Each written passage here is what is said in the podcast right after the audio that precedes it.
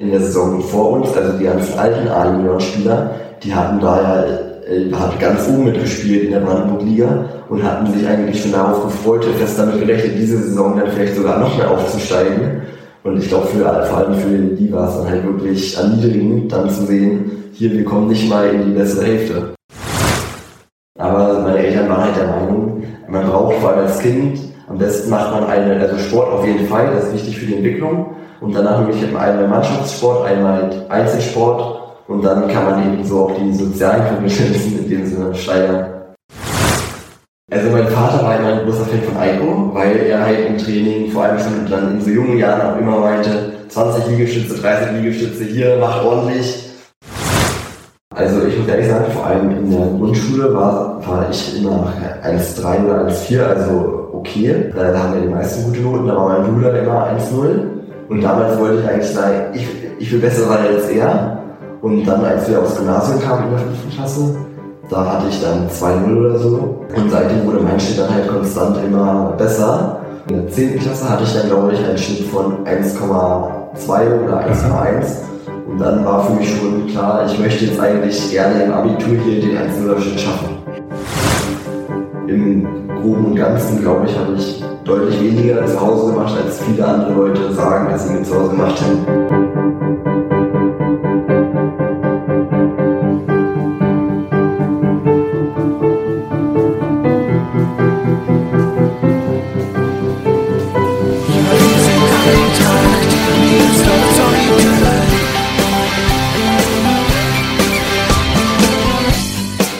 Damit herzlich willkommen zu Die Eintracht im Ohr, dem Podcast des SC Eintracht Meersdorf-Zeuthen. Unser A-Junioren-Spieler Robert Streicher ist es, der unsere Hymne in dem Intro für uns eingespielt hat. Ohne Noten, denn die gibt es offensichtlich nicht. Klavierspielen ist nur eines von vielen Hobbys von Robert, der außerdem noch sehr gerne und wohl auch ziemlich gut Tennis spielt. Sehr gut ist Robert auf einem ganz anderen Gebiet, in der Schule. Er hat im vergangenen Schuljahr das Abitur mit einem Schnitt von 1,0 gemacht. Das haben außer ihm nur 287 andere Schülerinnen und Schüler in Brandenburg geschafft. Darüber sprechen wir natürlich und ach ja, um Fußball geht es natürlich auch. So lässt Robert noch einmal das Jahr des Abstiegs der A-Junioren aus der Brandenburg-Liga Revue passieren und wirft einen Blick in die neue Saison. Viele Themen also, die es zu besprechen gilt. Mein Name ist Gregor Rumela und ich wünsche euch viel Spaß beim Zuhören. Rot-Weiß-Schwarz wird zuletzt gelacht. Ein Tag und eine Nacht. Nein, eins werdet ihr nie sehen. Die Eintracht wird nie untergehen. In Brandenburg, da werden wir siegen und dich immer lieben. Herzlich willkommen, Robert Streicher. Danke für die Einladung. Sehr, sehr gerne, Robert. Bestandes Abitur und Abstieg aus der Brandenburg-Liga. Höhen und Tiefen lagen bei dir in diesem Jahr nah beieinander.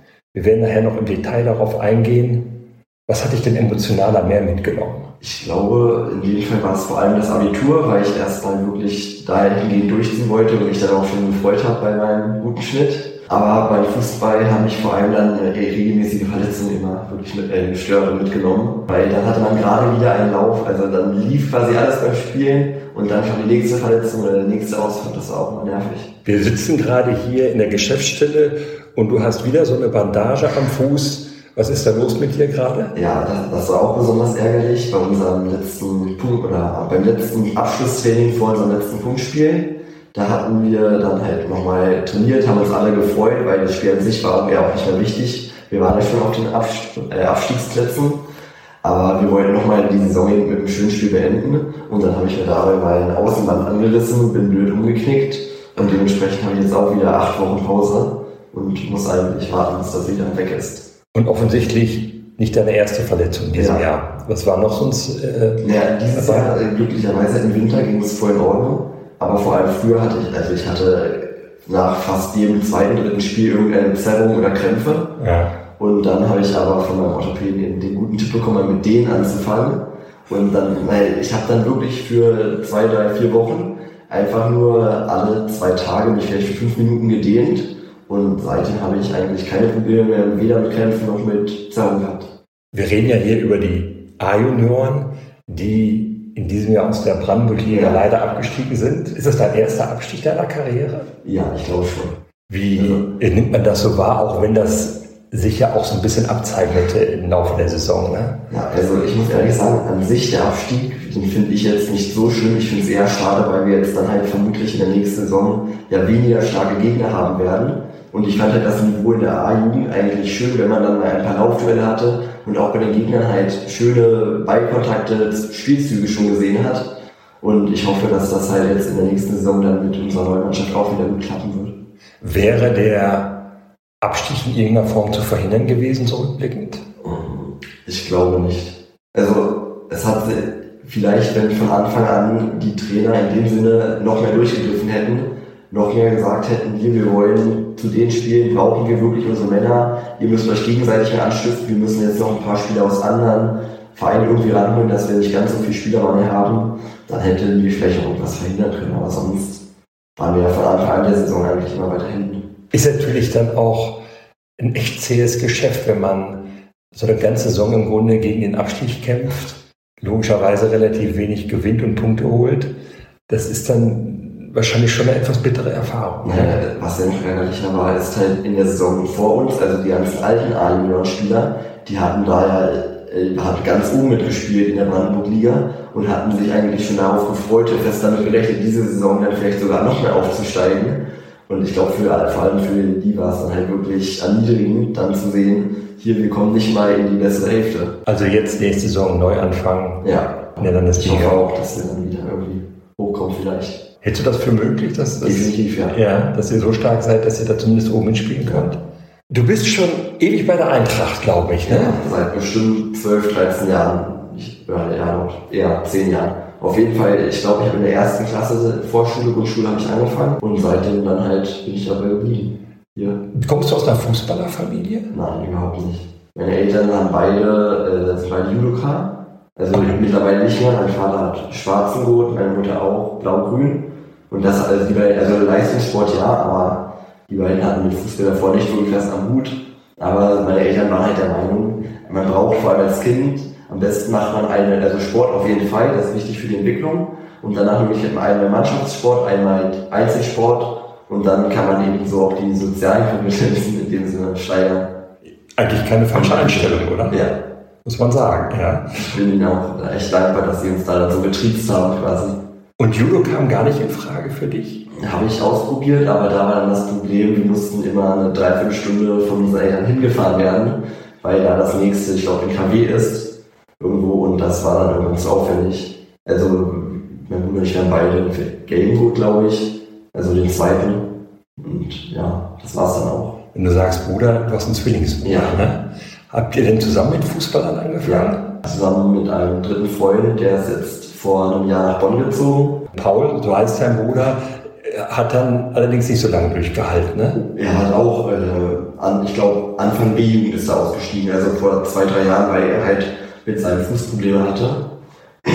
Und da konnte er dann halt, also hatte er keine Lust mehr, weil er halt immer Schmerzen hatte beim Spielen und hat dann aufgehört. Wer waren so deine ersten Trainer, die dich hier unter die Fittiche oh. genommen haben? Also erinnert mich auf jeden Fall noch gut an Eiko, an Hansi, an äh, Andreas. Eiko Schulze, Hansi Exner und Andreas Wawziniak. Ja. Okay, ja. Und ja, doch mit denen verbinde ich eigentlich vor allem F-Jugend, und D. Harte Trainer oder wie würdest du wie sie beschreiben? Hm. Also mein Vater war immer ein großer Fan von Eiko, weil er halt im Training vor allem schon dann in so jungen Jahren auch immer meinte, 20 Liegestütze, 30 Liegestütze hier, macht ordentlich. Und er fand es halt gut, dass wir eben auch schon dann mit äh, Kraftsport angefangen haben. Und ja, ich würde sagen, also Andreas mochte ich glaube ich mit am meisten, aber ich fand jetzt alle Trainer für uns voll in Ordnung. Welche Position hast du angefangen? Äh, seit ich denken kann, bin ich Verteidiger. Immer schon Verteidiger gewesen? Ja. Entspricht das so deinem Wesen, Verteidiger zu sein? äh, weil kann ich glaube ich nicht einschätzen. Also ich hatte auch schon teilweise in Spielen, habe ich auch schon im Sturm ausgeholfen oder im Mittelfeld. Und an sich hat mir das auch immer großen Spaß gemacht, nur beim ersten weiß man dann natürlich nicht 100% was ich jetzt genau machen muss. Und dementsprechend bin ich dann beim Verteidiger geblieben. Und ich kann mich da noch an mein erstes Spiel gut erinnern. Das war auch hier bei uns in Miersdorf auf dem Kunstrasenplatz. Und während davon dann die Action abging, habe ich hinten auf dem Platz gesessen, Räder geschlagen und die Blümchen gepflückt, weil ich mich gelangweilt habe. Mittlerweile ist es auch nicht mehr so. Vom Blümchenpflücken bist du weggekommen irgendwann. Ne? Du bist, hast ja die komplette Jugend bei der Eintracht durchlaufen da. Ja. Ne? Von E-Jugend, dann D-Jugend, C-Jugend. Und jetzt kommst du in das, dein zweites Jahr Genau. A-Junior. So ganz nebenbei spielst du als Einzelsportart, wie es von deinen Eltern gewünscht war, Tennis. Ja. Mm, Meine Schwester hat angefangen mit Tennis, das, also im Nachhinein, ich habe gar nicht realisiert, dass sie irgendwann damit angefangen hat. Ich glaube, meine Eltern wollten halt, dass sie auch irgendeine Sportart macht. Und dann wurden wir bei, also mein Bruder und ich haben gefragt, ob wir nicht auch mal in einem Camp mitmachen wollen. Und da hatten wir erst nicht so Lust, haben dann doch mitgemacht. Und seitdem haben wir dann auch da angefangen und sind immer dabei geblieben. Wie kann ich dein Level so einschätzen beim Tennis? Also ist das quasi, was Brandenburg-Liga bei den A-Junioren im Fußball ist oder wie muss ich mir das so ungefähr vorstellen? Also ich kann es schwer einschätzen, weil ich die letzten zwei, drei Jahre jetzt nicht mehr an irgendwelchen offiziellen Spielen und Turnieren teilgenommen habe, weil wir entweder nicht angemeldet waren oder es einfach halt vergessen haben, dann in dem Sinne mitzumachen. Aber ich würde schon sagen, also vielleicht nicht Brandenburg-Ligistenniveau, aber auf jeden Fall eine Liga drunter, ungefähr auf demselben Stand, ja. Ist das so der Reiz dann wirklich für dich einmal eine Mannschaftssportart, wo auch so, wo man in der Gruppe ist und, und gemeinsam Spaß hat und dann eine Einzelsportart, wo du dich dann, wo du alleine bist erst einmal auf dem Platz und sehen musst, wie du klarkommst? Ich glaube, das steht gar nicht mehr so für mich im Vordergrund. Also ich finde an sich, glaube ich, so Teamsportarten spaßiger. Einfach weil, also für mich, ich finde das Gefühl, wenn man als Team irgendwie es schafft, dann halt einen schönen Spielzug oder irgendwie einen Ball noch zu retten und wieder die Hoffnung, wenn die Hoffnung nur entflammt, das macht, finde ich, im Team halt viel mehr Spaß, als wenn man jetzt alleine auf dem Platz steht. Aber ansonsten ist es einfach toll, halt neue Techniken zu erlernen und sich im Sport weiterzuentwickeln. Deshalb habe ich auch eine Zeit lang überlegt, mit Volleyball anzufangen. Und ja, auch mit Judo habe ich auch immer mal wieder ausprobiert, aber da hat dann doch die Zeit gefehlt. Wie oft spielst du jetzt Tennis, wenn du gesund und fit bist? Zweimal die Woche und dann noch alle zwei, drei, vier Wochen ein Spiel. Also die sind beim Tennis deutlich seltener. Und du spielst bei den Treptower Teufeln. Ja, Hab dich vorher schon gefragt, woher der Name kommt, weißt du nicht. Ne? nee, leider nicht. Ich, also ich weiß auf jeden Fall, die haben ein schönes rotes Teufelmaskottchen. Das, äh, da haben wir auch jetzt gerade neulich wieder neue Fotos mit dem gemacht und das ist immer fluffig. Gibt es denn im, im Tennis auch mal Situationen, wo so ein Mannschaftsfeeling aufkommen kann? Es gibt ja auch Mannschaften da. Ich finde auch, der Fußball kann vom Tennis deutlich mehr lernen. Beim Tennis gehen laufen ja die Spiele so ab, dass man, man hat vier Spieler pro Team. Dann spielt jeder Spieler zuerst alleine ein Einzelmatch gegen seinen Gegenspieler und danach gibt es noch zwei Doppelmatches, also wo zwei zusammenspielen und dann auch einen Punkt machen. Und damit kann man quasi am Ende sechs Punkte maximal gewinnen von den sechs Spielen. Und welche Mannschaft da mehr Punkte hat, die hat dann halt insgesamt gewonnen. Und beim Tennis ist es dann aber so, nach den Spielen wird so gemeinsam noch gegessen. Das heißt, also mit den Gegnern, da immer die Heimküche, die kocht dann halt danach noch. Und dann sitzt er mit seinen sechs Gegnern halt noch da am Tisch, quatscht mit denen und feiert. Und da ist es dann eigentlich egal, welches Team gewonnen hat. Man begegnet sich halt mit Respekt und genießt das gute Essen. Und beim Fußball ist es ja dann teilweise so, dass danach die Schiris angebrüllt werden und die Mannschaften sich fast den Haufen rennen. Könnte das damit zu tun haben, dass die Gegenspieler beim Tennis durch ein Netz voneinander getrennt sind und deshalb nicht aufeinander losgehen können? Ja, das kann gut sein. Aber ich glaube, generell ist halt beim Tennis diese Umgangskultur miteinander halt völlig anders. Weil, also allein schon, weil man weiß, dass man danach mit dem anderen noch am Tisch sitzen muss. Ja. Und das geht ja dann auch schlecht, wenn ich da auf einmal meinen Gegner im Spiel die ganze Zeit anschreie und beleidige, wenn ich dann danach ihm noch beim Essen in die Augen gucken will. Wenn du Tennis spielst und Fußball spielst, guckst du eigentlich das auch alles im Fernsehen? Oder so jetzt Wimbledon zum Beispiel lief jetzt gerade im Fernsehen. Äh, Fußball kommt ja sowieso andauernd im Fernsehen mit Champions League, Bundesliga, Europa League was es alles gibt, Europameisterschaften, Weltmeisterschaften. Nimmst du alles mit, was da im TV läuft? Also ich muss ehrlich sagen, beim Fußball interessiert mich das Ganze im Fernsehen eigentlich überhaupt nicht. Also ich gucke manchmal Weltmeisterschaften oder EM gucke ich ge- gerne auch. Aber ansonsten ist es mir dann eigentlich zu viel, wenn ich dann jetzt noch den ganzen Nachmittag vom Fernseher hängen würde und mir da halt Tennis und Fußball angucke. Und beim Tennis, da schaue ich dann häufiger schon rein, weil ich es da dann halt schöner finde, weil es eben eine Einzelsportart ist. Da kann ich halt gut darauf gucken, wenn jetzt die Topspieler wie Rafael Nadal oder so halt ihre vollen Rückhände schlagen, wie die Technik sich von meiner unterscheidet. Und das ist ja beim Fußball dann eher schwieriger, weil die einzelnen Verteidiger halt einfach nicht so oft zum Zug kommen. Hattest, hast du beim Tennis ein Vorbild? Einen, wo du sagst, oh, der imponiert mir mit seiner Spielweise? Hm. Rafael Nadal ist halt mit ganz vorne. Ja. Vor allem auch, weil mein Vater ihn dann einmal getroffen hat und meine Schwester ein unterschriebenes Kevin mitgebracht hat. Ist ein Argument, ja. Ja, also deshalb, ich finde ihn mit am sympathischsten von allen, die ich so kenne. Und Roger Federer ist auch. Roger Federer hat schon aufgehört. Ja, Bei Rafael Nadal habe ich das Gefühl, so ganz viel werden wir von ihm auch nicht mehr sehen. Was gefällt dir an Nadal so an seiner Spielweise? Naja, er hat halt meistens immer noch ein Lächeln übrig. Also ich habe bei ihm das Gefühl, er hat auch, also vor allem auch früher, er hat halt immer Spaß an dem Sport noch gehabt. Und das, finde ich, fehlt halt auch beim Fußball häufiger bei den meisten Leuten, wenn ich dann sehe, wie man sich danach noch aufregt. Regst du dich gar nicht nach dem Fußball auf? Sehr selten. Echt? Ja, also ich weiß, also ich hatte, glaube ich, in den letzten zehn Jahren vielleicht einmal eine gelbe Karte. Wegen Meckerns jetzt. Generell. Okay. Aber auch, also weil ich bin halt der Meinung, es ist in dem Sinne nur ein Spiel. Und klar ärgert sich, wenn man dann am Ende verliert, wenn man einfach das Spiel gemacht hat. Aber kleine Sticheleien gehören halt dazu und wenn man jetzt, also man muss ja nicht seinen Gegner anschreien, nur weil der einen ausgeduldet hat. Aber mal so einen dummen Spruch reinreichen? Ja, also natürlich denke ich bei meinem Gegenspieler jetzt, wenn der den gegnerischen Angreifer vorne immer gerne, damit er sich halt immer eine Karte abholt, aber an sich bin ich eigentlich auch nach dem Spiel immer noch völlig gelassen. Vorbild im Tennis hatten wir schon. Hattest du so ein Fußballidol, dem du so nachgeeifert oder noch immer nacheiferst? Nicht wirklich, also von der alten deutschen Nationalelf da, also früher habe ich ja auch noch aktiver Fußball geschaut, von denen kenne ich halt noch viele, also jetzt halt Mats Hummels oder Müller. Und Müller finde ich eben auch zurzeit auch immer noch echt gut, mhm. weil er halt auch das Ganze so gelassen nimmt. Bist du Bayern-Fan? Mehr als Dortmund. Okay. Aber an sich, würde, ja, an sich würde ich sagen Bayern und. Okay, also ja. Das Typische quasi. Ja, das du gerade vieler ja. ja. Da gibt es doch was anderes, was du so nebenher machst. Dass ich mich ja auch frage, wie kriegst du das alles in deiner Freizeit hin? Du spielst doch Klavier. Ja, also mittlerweile habe ich meinen Klavierlehrer quasi abgestellt, gekündigt, weil ich jetzt halt nicht, noch nicht weiß, wie es bei mir erstmal weitergeht. Ja. Aber an sich habe ich für die letzten zehn Jahre auch Klavier gespielt und da auch regelmäßig dann so kleine Konzerte, also nicht Konzerte, Veranstaltungen quasi mit anderen Schülern gegeben. Ist das so, so ein Hobby geworden bei dir? Spielst du Klavier, weil du das wolltest oder weil deine Eltern vielleicht auch gesagt haben, ja, der muss auch so ein bisschen was Musikalisches machen? Hm. Ja, also sowohl als auch. Vor allem früher habe ich, also wollte meine beiden Geschwister wollten mit Klavier anfangen. Ich wollte eigentlich lieber Querflöte lernen, aber da meinten halt meine Eltern und meine Geschwister, das bringt in dem Sinne ja nicht so viel, weil beim Klavier kann man, also klar, das, das Musikinstrument Klavier ist eine super Grundlage für eigentlich 90% aller anderen äh, Instrumente und ist eben auch viel variationsreicher. Also man kann viel mehr verschiedene Dinge damit machen, als mit irgendeiner Querflöte.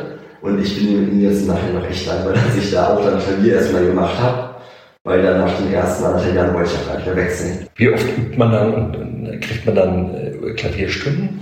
Also bei uns war so üben, in dem Sinne jeden Tag, dreiviertel Stunde. Und dann halt, der Lehrer kam dann eine pro Woche, wo man dann halt quasi neue Hausaufgaben bekommen hat, kleine Fehler korrigiert wurden und man halt gezeigt hat, was man gelernt hat. Was für Musik spielt man da? Meistens Klassik, vor allem die älteren Klavierlehrer sind halt ein großer Klassikfan, weil in der klassischen Musik eben, die ist auf dem Klavier mit das Schwerste, was man irgendwie spielen kann. Und da kann man dann halt gut die ganze Feinmotorik üben und sich weiterentwickeln. Aber mittlerweile gibt es also vor allem auch die jüngeren Klavierlehrer, die finden dann halt auch mal Rockiges und halt aus anderen Genres die Musik gut, dass man da dann halt auch ein bisschen was macht, was dann für das Rhythmusgefühl, doch das Rhythmusgefühl echt gut ist. Gibt es so ein Lieblingsstück, das du gerne spielst?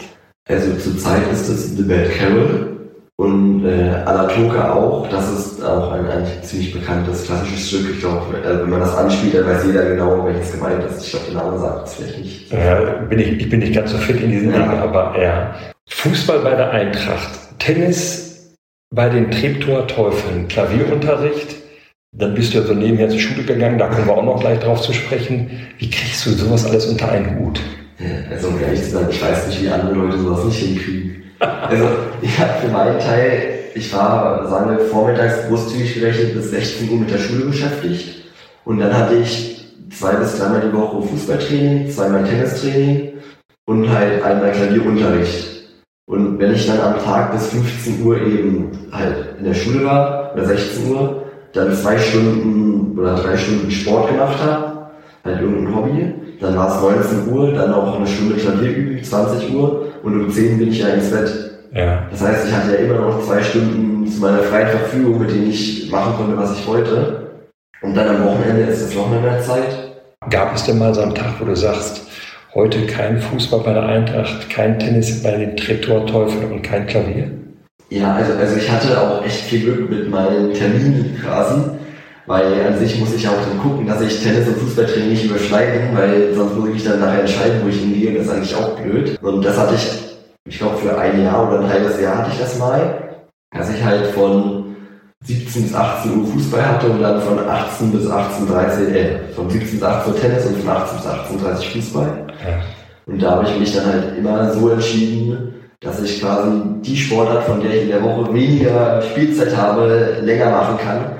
Dass ich dann halt zum Beispiel zu spät zum Fußballtraining komme in die 10 Minuten, weil ich halt Tennis nur zweimal und Fußball dreimal die Woche hatte. Mal vom Tennis so erschöpft gewesen, dass du nicht vernünftig Fußball spielen konntest oder umgekehrt? Höchstens Verletzungen. Okay. Und sich dann natürlich die Trainer der anderen Sportart gut aufgeregt haben, dass ich mich dann, wieso ich mich dann bei der anderen Sportart verletzen musste. Hat dir dann auch schon mal ein Trainer gesagt, ey, hör mal auf mit Tennis oder hör mal auf mit Fußball, sonst kommst du, kommst du ja gar nicht weiter? Nein, aber das steht für mich eigentlich auch nicht zur Debatte. Also wenn dann alles oder gar nichts sozusagen. Ja, ich finde, äh, ich find, das ist auch so eine angenehme Herausforderung, wenn man dann eben an einem Tag Fußball und danach noch Tennis und das macht Spaß, finde ich. Wenn man den Humboldtianer liest, Das ist eine, hilf mir ein bisschen, eine Zeitschrift des Humboldt, ja, von, meiner Schule. von deiner Schule Humboldt-Gymnasium in Eichwalde. Wo du jetzt ein Abitur gemacht hast. Ja. Und in, dem aktu in der aktuellen Ausgabe steht auch ein kleiner Artikel über dich drin, aus gutem Grund.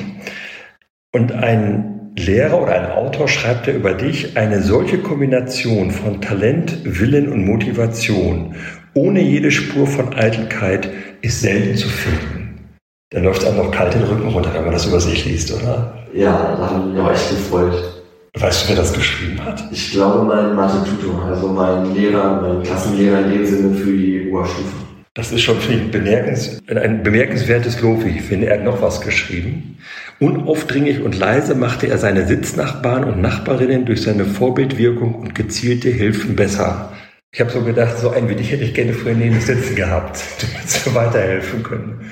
Wie darf ich das verstehen, was er da schreibt? Also ich weiß noch, äh, siebte, achte Klasse im Lateinunterricht, ja. da hatte ich auch einen guten Freund von mir neben mir sitzen und er hatte halt von dem Fach nicht wirklich Ahnung, weil er auch lange krank gewesen war. Und dann habe ich halt wirklich fast dauerhaft im Unterricht halt mit ihm geredet, ihm gesagt, hier, das musst du so machen. Und parallel natürlich auch beim Lehrer dann auch irgendwie zugehört, dass man ja die nächsten Aufgaben, die dann reinkommen, auch gleich danach dann machen kann und nicht die ganze Zeit dann noch stört. Hat auch Spaß gemacht. Und trotz der Unterstützung deiner Mitschüler hast du ein Abitur von 1,0 hingelegt. Ja. Ich habe mal nachgeguckt, du bist einer von 288 Schülern in Brandenburg, denen dieses Kunststück gelungen ist. Wie schafft man ein Abi von 1,0? Hilf mir weiter. Ich würde sagen, viel mitarbeiten ja. und ansonsten Spaß haben. Also ich bin wirklich davon überzeugt, dass man, wenn man, also wenn ich jetzt in irgendein Fach reingehen würde, mit der Einstellung, oh, boah, ich habe keine Lust auf den Lehrer, mich interessiert das Fach überhaupt nicht, wieso habe ich das nicht abgewählt, dann hört man automatisch nicht zu und will das Ganze ja auch nicht verstehen. Und dann da irgendwie eine gute Note zu kriegen, ist natürlich schwierig. Und wenn man halt mit der Einstellung reingeht, zum Beispiel in Bio, hat mich das Fach an sich einfach wirklich interessiert und alle sagen, Bio ist ein Lernfach. Und ich habe für Bio habe ich vielleicht vor meiner, also vor meiner der Abschlussprüfung habe ich dann insgesamt fünf, sechs, sieben Stunden gelernt. Aber ansonsten das meiste habe ich eben aus dem Unterricht mitgenommen. Weil ich halt schon im Unterricht fand, oh, das ist spannend, das ist gut erklärt. Gibt es denn gar kein Fach, wo du sagst, nee, das interessiert mich überhaupt nicht? Doch, die Fächer habe ich dann in der 10. Klasse abgewählt. Zum Beispiel? Zum einen Geografie, da bin ich auch eine absolute Niete drin. Mhm. Also allein schon mein Orientierungssinn ist eigentlich wirklich schwer. Also ich habe, wenn ich, wenn man mich zwei, Stra zwei Parallelstraßen von hier aus, würde ich nicht ohne Handy zurückfinden. Okay. Und dann noch Physik, weil ich da eben gesagt habe, die ganzen Formeln, die es da gibt, die man eigentlich auswendig lernen kann und die es auch äh, dann in Tafelwerken gibt, die waren für mich halt dann häufig nicht mehr logisch oder nachvollziehbar. Und dann wollte ich das auch nicht mehr.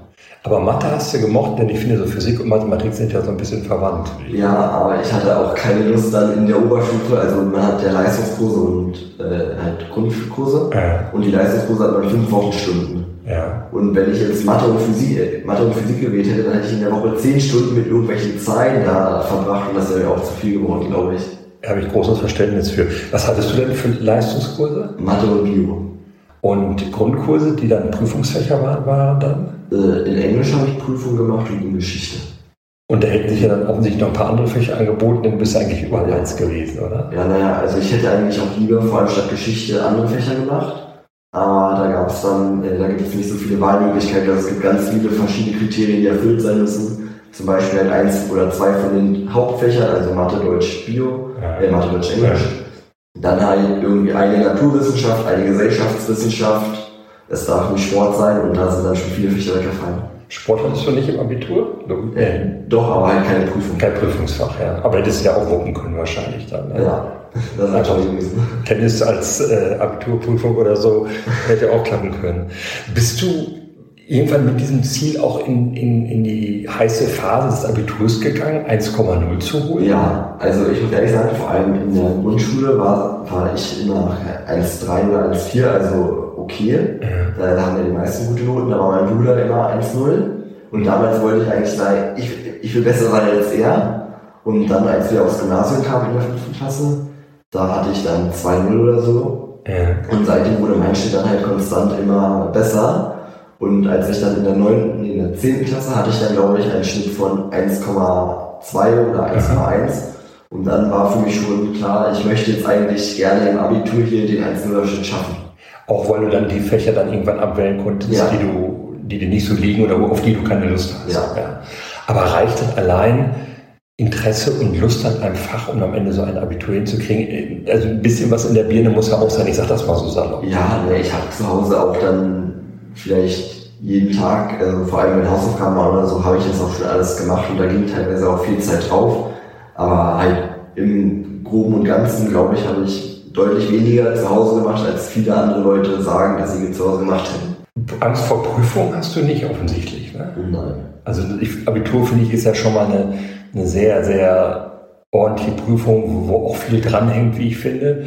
Aber da bist du aufgrund wahrscheinlich des Bewusstsein deines Bewusstseins, ich kann das alles ganz gut, ganz entspannt reingegangen. Naja, was auch angenehm ist, ist ja, vor allem beim Abitur gibt es Zeit, dann wird vom Land Brandenburg eben online sagen die dir genau, also wirklich stichpunktteilig genau alles, was du können musst. Und wenn man halt alles von der Liste kann, dann kann ja in dem Sinne nichts Schlimmes drankommen. Und was auch noch zugunsten kam, also mein guten Abitur war, glaube ich, dass wir halt der letzte Jahrgang mit Corona-Bonus waren. Aha. Und deshalb ist vor allem in Mathe, da gibt es drei große Themengebiete. Und bei uns wurde von Anfang an gesagt, eins von den drei Themengebieten fällt im Abitur weg. Und wir hatten in allen Prüfungen eine halbe Stunde länger Zeit als regulär. Und dadurch hat, haben wir natürlich auch einen Vorteil jetzt gehabt gegenüber den nächsten Jahren, in dem meine Schwester zum Beispiel ist. Was war Mathe deine, dein Prüfungsthema? Äh, eine analytische Geometrie und Analysis, also irgendwelche, also bei mir waren es glaube ich E-Funktionen und dann noch von irgendwelchen Körpern im Raum berechnen, was die, wie, also wie die gedreht werden und die Abstände von Punkten und Graden. Und bei in Biologie? Äh, da ging es viel über die Evolutionstheorie okay. und Nerven. Und ich weiß noch, also das war auch bei vielen aus meinem Jahrgang, die waren halt nach der Prüfung richtig enttäuscht, dass halt von so einer langen Liste dann am Ende vielleicht fünf, sechs Stichpunkte abgefragt wurden, die man wirklich können musste. Und da hätte man, also wenn man, wenn man richtig gepokert hätte, wäre man in die Prüfung mit einem Aufwand von vielleicht 30 Minuten pro Fach eigentlich durchgekommen. Ja, weil das Problem ist halt meistens, dass es so eine große Menge an verschiedenen möglichen Aufgaben gibt. Nur weil ich halt in den meisten oder eigentlich im Unterricht aufgepasst habe, konnte ich dann davon das meiste auch. Hilft schlau sein beim Fußballspiel? Es hilft insofern, als dass ich natürlich weiß, wo ich stehen muss. Mhm. Aber ansonsten, ich glaube, da kann man auch viele von meinen äh, Mitspielern fragen also meine Ballkontrolle ist unterm Schnitt. Ja. Fall, aber ich bin halt sportlich und wirklich schnell. Und ich habe jetzt in der Brandenburg glaube ich, eins, zwei Leute gesehen, die anderen, also die mithalten konnten. Ja.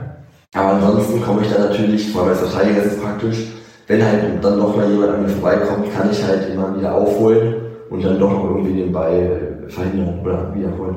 Also bist du so schnell, weil du so schnell bist oder weil du so einen Blick fürs Timing hast, äh, wann du losgehen musst und so für die Situation. Ja. ja. Wenn du dich jetzt entscheiden müsstest, Fußballprofi, Tennisprofi, Pianist, was würdest du machen? Ich glaube, ich würde mich für den Tennisprofi entscheiden. Ja, also einfach weil beim Tennissport ist dann doch noch, also Tennis ist beim Tennis bin ich unabhängiger von anderen Menschen. Ja. Also ich will Fußball, wie gesagt, macht mir wirklich viel Spaß und auch mit, der, mit den Mannschaften. Aber beim Fußball muss man sich dann auch immer auf seine Mannschaft verlassen können. Ja. Und ich weiß nicht, ob mir das dann im Profisport noch so leicht fallen würde. Ja. Vor allem, wenn dann da regelmäßig ja die Spieler auch wechseln ja. und die Trainer wechseln und da ist das, da ist dann dieses Mannschaftsergebnis, also da hat man selbst ein zu gering einfaches Mannschaftsergebnis. Und beim Tennis bin ich ja eigentlich selbst dafür verantwortlich, ob ich dann ein gutes Spiel mache oder nicht. Jetzt wirst du, wenn ich das richtig weiß, weder Fußballprofi noch Tennisprofi noch Pianist. Was machst du denn mit deinem Abischnitt? Äh, ich war mir lange unsicher und ich habe jetzt erstmal überlegt, Richtung Medizin zu gehen, mhm. weil mich eben, deshalb hatte ich ja auch Biologie als Leistungsfach, weil mich halt der menschliche Körper da auch wirklich interessiert und mein Papa ist auch Orthopäde und deshalb konnte ich bei ihm auch schon teilweise so ein bisschen mal zugucken ne? und das finde ich alles echt spannend. Also soll es dann auch Richtung Ortho Orthopädie gehen? Ja, also die ersten Mal teilweise, wenn ich bei ihm oder bei anderen Ärzten im OP sein mit und zugeguckt habe, wurde mir noch schlecht und das wäre eigentlich nicht gut, wenn ich selber dann irgendwann operieren will. Aber also erfahrungsgemäß geht bei den meisten Leuten oder bei vielen Leuten geht das auch weg mit der Zeit und selbst wenn nicht, kann ich ja mit dem Medizinstudium dann auch noch irgendwelche LRT-Befunde auswerten oder anders als Hausarzt tätig sein. Und deshalb denke ich, ist das auf jeden Fall eine gute Entscheidung erstmal. Versuchst du denn jetzt sofort ins Medizinstudium reinzukommen oder machst du jetzt erstmal so ein bisschen Pause ja, mit in der Tasche?